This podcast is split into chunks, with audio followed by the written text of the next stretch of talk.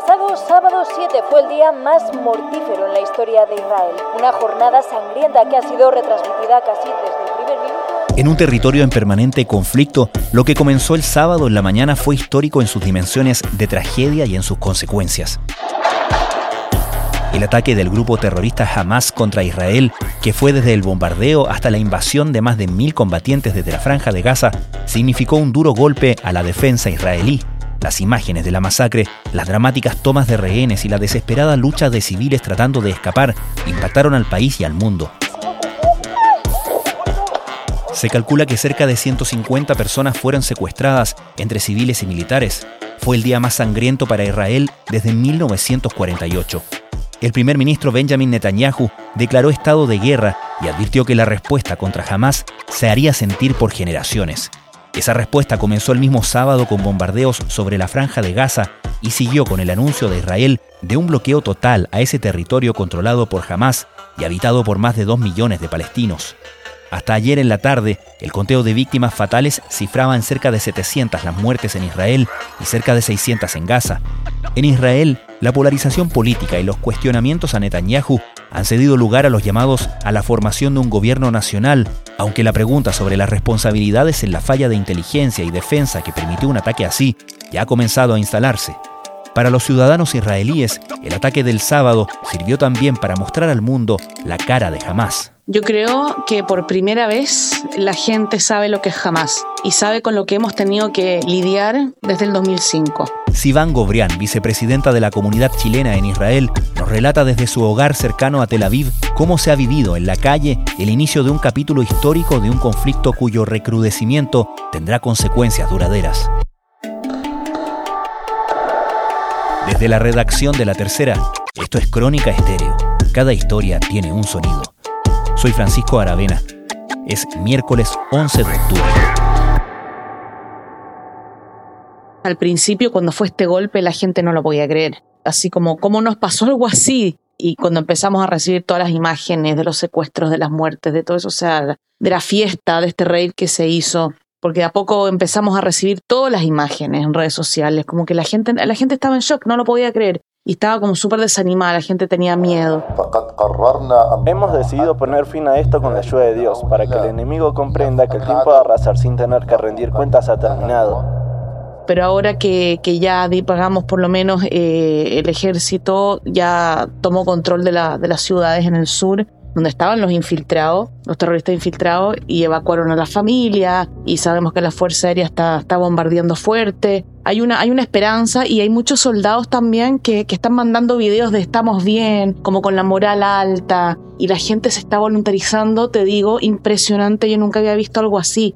¿En qué se nota eso? ¿En qué se ve eso? En las redes sociales, en todas partes, yo no paro de recibir WhatsApp diciendo, se abrió un punto de acopio para llevarle a los soldados comida. Se abrió otro punto de acopio para llevarles, no sé, pues calcetines, poleras, eh, eh, qué sé yo, calzoncillos, ¿cachai? Como, o cosas de baño. Se necesita acá, se necesita allá. Se abrió copio acá. Después los hospitales pidiendo, y, el Mayan David Adom, que es como la Cruz Roja, eh, donaciones de sangre. Y tú veis las imágenes, la gente haciendo cola. O sea, en una hora uno de los hospitales más grandes de, Tel Aviv, estaba totalmente copado con gente que fue a donar sangre. Y yo no paro de recibir mensajes de se necesita esto. Pone tú, mi marido ayer fue al supermercado a comprar cosas para nosotros y afuera del supermercado había unos jóvenes, ya no, no tenían ni siquiera 18 años, armando cajas, cajas, cajas, cajas para llevar y como pidiéndole donación a la gente. Entonces mi marido se acercó, le preguntó qué necesitan, ¿cachai? Y él dijo, mira, necesitamos cosas de baño, jabón, eh, pasta de dientes, qué sé yo. Y mi marido ya iba de salida y se volvió a meter al supermercado, compró todo lo que estos cabros le dijeron y se las pasó. ¿Me entendí? Es, es todo el tiempo así, es impresionante.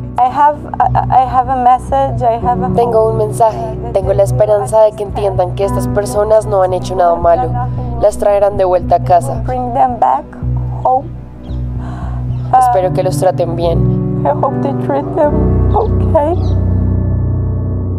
Sivan, cuéntanos cuál es la situación y cómo se maneja el tema de los familiares de, de, quienes están secuestrados, esa preocupación, esa demanda de parte de los familiares de ayuda para obviamente encontrar a, su, a sus familiares, la preocupación de que estas personas puedan ser ejecutadas o que puedan morir dentro de los mismos ataques de, mm, de respuesta de Israel. ¿Cómo, ¿Cómo se maneja ese tema? ¿Cómo se siente ese tema? Mira, ha sido terrible ese tema, ¿ya?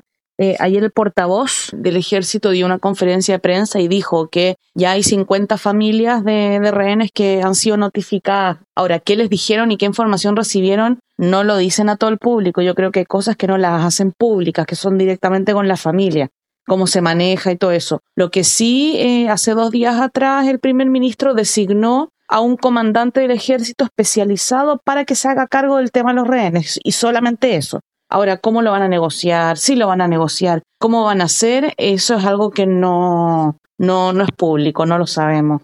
El primer ministro israelí Benjamin Netanyahu anunció la creación de un gobierno de unidad nacional. Netanyahu, quien enfrenta una feroz oposición interna a su reforma judicial, ha pedido a sus detractores políticos unirse al gobierno sin condiciones previas. Además, comparó a Hamas con el llamado Estado Islámico y aseguró que aún hay milicianos palestinos en Israel que los ataques aéreos contra Gaza son tan solo el principio de una operación de mayor envergadura que cambiará Oriente Medio. Quería preguntarte, Sivan, por qué impacto han tenido las declaraciones, los llamados a unidad, a obediencia, a disciplina, a resistencia de parte del primer ministro Benjamin Netanyahu desde el sábado por la mañana, cuando dice estamos en estado de guerra, prepárense y anticipa que va a ser una guerra, digamos, no una escalada, es decir, un evento como no ha sucedido en muchas décadas. Lo que pasa es que todos estamos con el tema en la cabeza de cómo pudo haber pasado esto pero acá hay un, hay un sentimiento de resiliencia y la gente de verdad ha dicho, eh, si es que hay que hacerlo, lo vamos a hacer y, y toda la gente que fueron reclutados como reservistas lo han hecho y se han presentado. Como que el sentimiento es de unidad impresionante, o sea, es una pena que tenga que ser por esto, ¿no? pero ya llevábamos tanto tiempo con problemas políticos internos y con divisiones que ahora es increíble, o sea, tienes combatiendo a, gente que tiene posiciones políticas totalmente diferentes por una sola causa, ¿ya? Y es increíble. La verdad que la gente obviamente que tiene miedo y todo, y ha sido terrible, pero la gente confía, confía en el ejército y confía en la fuerza de seguridad. El gobierno israelí admite que el ataque sorpresa de Hamas es su 11S en particular y que habrá una respuesta durísima. Uso parece claro que después de bombardear Gaza, su siguiente paso va a ser una ofensiva por tierra, pero sin embargo esa respuesta militar oculta el debate dentro de Israel sobre los fallos de seguridad que han permitido esos ataques. ¿Ha habido momento o todavía no, a tu juicio, para abordar en profundidad la pregunta de dónde estuvo el fallo que permitió este ataque, digamos, la crítica a ya sea al gobierno o al, o al sector de defensa que eh, no vio venir un ataque de estas proporciones con este nivel de, de planificación. Mira, es una pregunta que me han hecho en todas las entrevistas que he dado. Me imagino. Mira, obviamente algo falló. Ahora, ayer salió una noticia en la prensa israelí que decía que el eh, jefe de, inteligencia de Egipto ya le había advertido a Netanyahu hace 10 días que esto iba a pasar. Ahora, ¿será verdad? ¿No será verdad? ¿Cuánto? ¿Me entiendes? Como que es muy raro que hayan publicado algo así y que nadie ha dicho nada y nadie haya salido a desmentir o nada, ¿me entiendes? Es muy probable que cuando todo esto pase se arme una comisión de investigadora y que, y que investiguen eh, qué fue lo que pasó. Seguro lo van a hacer y bueno, los responsables tendrán que poner a disposición su cargo. Pero nada de eso se ha desarrollado en términos de debate político. No. O sea, así como oficial, no. Sí, la prensa, tú ves los noticieros, tienen los diferentes periodistas que en el panel lo discuten entre ellos, o la gente, digamos, común y corriente habla. Todos estamos de acuerdo que hubo una falla horrible y que hay algo que no puede ser, porque yo estaba viendo justo el, este, el, testimonio de una chilena que vive, que vive en un kibutz ahí, que estuvo encerrada 22 horas, y ella, ella, ella decía, o sea, siempre hay ejército en la frontera, y justo ahora no había nadie. ¿Dónde estaban? ¿Dónde están? Entonces, algo pasó ahí. No puede ser que no había nadie. En Israel prometen investigar para saber lo que ha fallado. No lo preveían ni los servicios de inteligencia ni nadie en la comunidad internacional, ni tan siquiera los propios países árabes, ni los propios palestinos. Es una operación que se ha trazado en el máximo secretismo Quería pedirte, por favor, para quienes no, no, somos, no estamos tan familiarizados, que nos describas cómo es un kibutz y cuál es el impacto que hayan, que hayan entrado terroristas de Hamas directamente a los kibutz a secuestrar personas.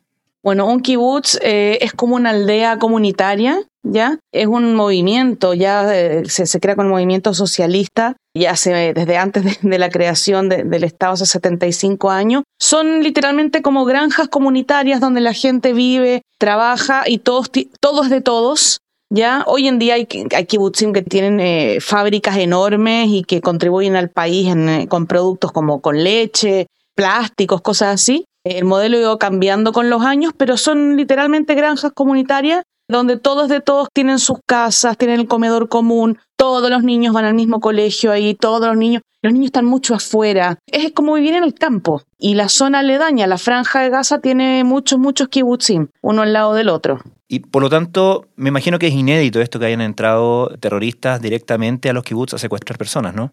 Esto nunca había pasado. Desde, yo creo que desde la guerra de independencia, el año 48, nunca había, nunca había pasado algo así. Por tercer día consecutivo, Israel bombardea Gaza y las milicias palestinas lanzan cohetes contra el Estado judío. Guerra jamás Israel, la espiral infernal. Estaban por todos lados a mi alrededor, iban de árbol en árbol disparando. Esta mujer le cuenta a la BBC que se escondió en un huerto de cítricos cuando hombres armados abrieron fuego contra los asistentes de un festival. Una vez dentro del territorio, hombres armados circularon por varias localidades del sur de Israel. La nueva guerra entre Israel Hamas está impactando directamente sobre la población civil de ambos lados y de manera crítica en la franja de Gaza. Los líderes de Italia, Reino Unido, Estados Unidos, Francia y Alemania emitieron un comunicado conjunto en el que afirmaron que sus países permanecerán unidos y coordinados para garantizar que Israel pueda defenderse. Israel ha ordenado el bloqueo total de la franja de Gaza y también ha movilizado 300.000 reservistas. Pero ¿cómo fue que jamás pudo organizar este ataque sorpresa y por qué se dice que no tiene precedentes? Estás escuchando Crónica Estéreo, el podcast diario de la tercera. Hoy conversamos con Sivan Gobrián, vicepresidenta de la comunidad chilena en Israel, sobre cómo se vive hoy en el país en estado de guerra tras el ataque de Hamas el sábado pasado. ¿Cómo se ha percibido desde Israel, desde la ciudadanía, las diferentes reacciones desde el extranjero, de los gobiernos extranjeros, los pronunciamientos que se han dado, Hubo incluso mm, un pequeño desencuentro en la Comisión Europea porque primero anunciaron que iban a suspender toda ayuda humanitaria a Palestina, y eh, luego dijeron que eso no era así, rectificaron eso, pero que sí iban a, revisar que todas las entregas fueran bien dadas para que no terminara ningún euro financiando a la actividad eh, terrorista de Hamas. Pero en general, ¿cómo perciben desde Israel la reacción del resto del mundo? Yo creo que por primera vez la gente sabe lo que es Hamas y sabe con lo que hemos tenido que lidiar desde el 2005, que fue el año en que ellos se tomaron eh, el poder en la franja de Gaza cuando Israel se, retiró unilateralmente de Gaza. Ha sido increíble el apoyo en diferentes partes del mundo. Han eh, iluminado sus edificios, digamos, más importantes con la bandera de Israel. Está, no sé, la Torre Eiffel, está el obelisco en Buenos Aires, el Parlamento, el Parlamento Europeo. No, impresionante. O sea, Estados Unidos ha mandado ayuda, ha hablado un montón de veces con Netanyahu, que los apoya totalmente. O sea, hasta no sé si viste que hasta en un concierto de YouTube eh, Bono cambió la letra al principio, apoyando también, o sea, así un apoyo porque yo creo que vivimos en una era, gracias a Dios, donde podemos ver imágenes. Cuando la gente vio esto se dio cuenta, que, o sea, que es jamás y que todas estas ONGs que financian, dicen financiar para los palestinos, los civiles, se dan cuenta de que no les llega nada de ellos y que se financia el terrorismo. Desde hace unas horas se han reanudado los disparos de artillería israelí contra el Líbano, elevando las tensiones fronterizas. ¿Cuán activa crees tú, percibes tú que está la preocupación por lo que suceda en la frontera con Líbano y la posible actividad de Hezbollah en este momento? Hace rato que, decían que Hezbollah a lo mejor se iba a meter. Sí estuvieron molestando y presionando en la frontera. Hay cuatro terroristas de Hezbollah muertos. Acabo de recibir una notificación que hubo sirena en el norte. Han habido misiles desde ahí, la acabo de recibir de nuevo. Y hay tropas del ejército israelí ya, digamos, puestas en, en el norte y están evacuando gente. O sea, se sabe que Hezbollah también quiere presionar por ese lado. Volviendo al tema de las críticas o, la situación del primer ministro Netanyahu en medio de todo esto, quería preguntarte por este llamado que hizo hace poco el primer ministro cuando dijo que pedía un gobierno de unidad nacional, que le pedía a sus detractores unirse sin condiciones al gobierno. ¿Crees tú que todo esto pueda en ese sentido fortalecer al primer ministro en este momento, más allá de todas las críticas que venía enfrentando desde hace tiempo, la polarización, el tema que nosotros mismos habíamos hablado hace algunos meses en este, en este podcast sobre la gran división y las grandes protestas que se dieron con la reforma judicial propuesta por el, el gobierno de Netanyahu? De todas maneras, de hecho, dato curioso, ya no es primera vez que se hace un gobierno de, unidad de emergencia en caso de guerra. Para la guerra Yom Kippur, el 73, la, la primer ministro Golda Meir en ese momento también hizo gobierno de unidad con el líder de la oposición, Menachem Begin. No, no es raro que se haga eso, porque en estos momentos no hay colores políticos, todos apoyan al ejército y ya se de, a poco están entrando líderes de la oposición, de partidos de la oposición, a, a sentarse con Netanyahu para poder hacer un gabinete, digamos, eh, un gobierno, perdón, no un gabinete, un gobierno, digamos, sólido, todos con el mismo objetivo. Los bombardeos resuenan en toda Gaza y destruyen edificios enteros en cuestión de segundos. Estas imágenes muestran el momento en que las bombas alcanzan lo que, según el ejército israelí, son dos centros de mando de Hamas en Gaza. Sobre el terreno, los residentes recogen sus pertenencias e intentan escapar.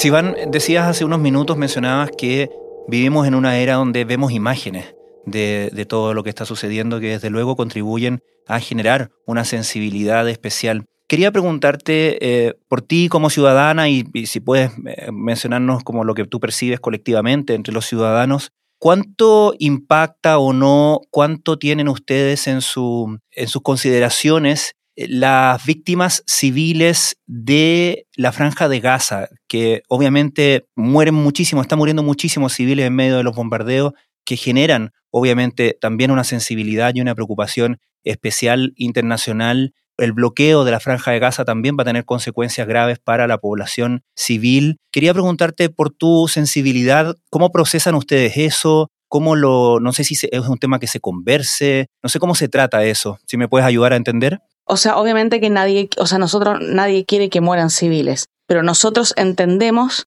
que los civiles en Gaza son víctimas de su propio liderazgo, ya liderazgo que no le pasa a la ayuda humanitaria, que están secuestrados por su propio liderazgo, que los puntos de, de disparo de misiles de Hamas están en zonas civiles, ¿ya? Israel le avisó a los civiles en Gaza que evacúen, que se vayan a Egipto, Egipto, el paso con Egipto en la frontera estaba abierto, después Egipto lo cerró. Obviamente que nadie quiere que mueran civiles. Israel, o sea, trata de lo más posible que los bombardeos sean en objetivos específicos de Hamas, pero ellos se esconden entre la gente, lo usan de escudos humanos. Entonces, obviamente que es un problema, ¿ya? Pero tú estás hablando acá de, de un grupo terrorista que tiene secuestrada a su gente y que, y que no, se hace responsable, que, que no le interesa, no le interesa a su gente. Israel anunció un bloqueo total de la franja de Gaza. Tras el anuncio, las autoridades ordenaron cortar el suministro de agua al enclave después de la suspensión del suministro eléctrico y de alimentos. El lunes, el primer ministro Benjamin Netanyahu lanzó una dura advertencia a Hamas. Llevará tiempo, pero les prometo, queridos ciudadanos israelíes, al final de esta campaña, todos nuestros enemigos sabrán que fue un grave error atacar a Israel. Las consecuencias se dejarán sentir durante generaciones.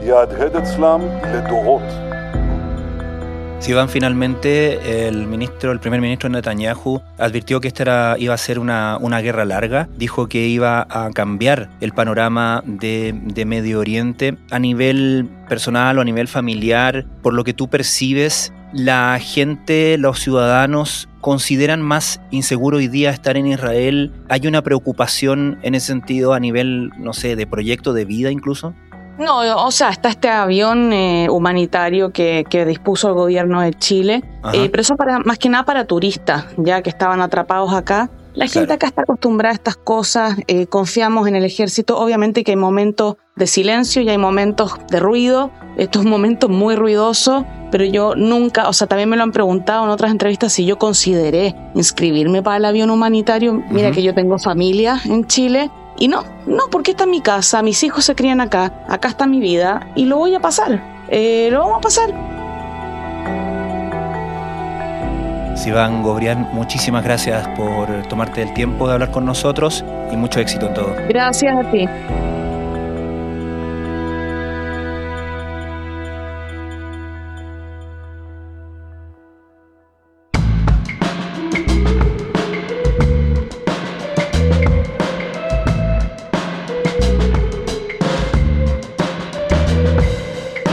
Crónica Estéreo es un podcast original de La Tercera.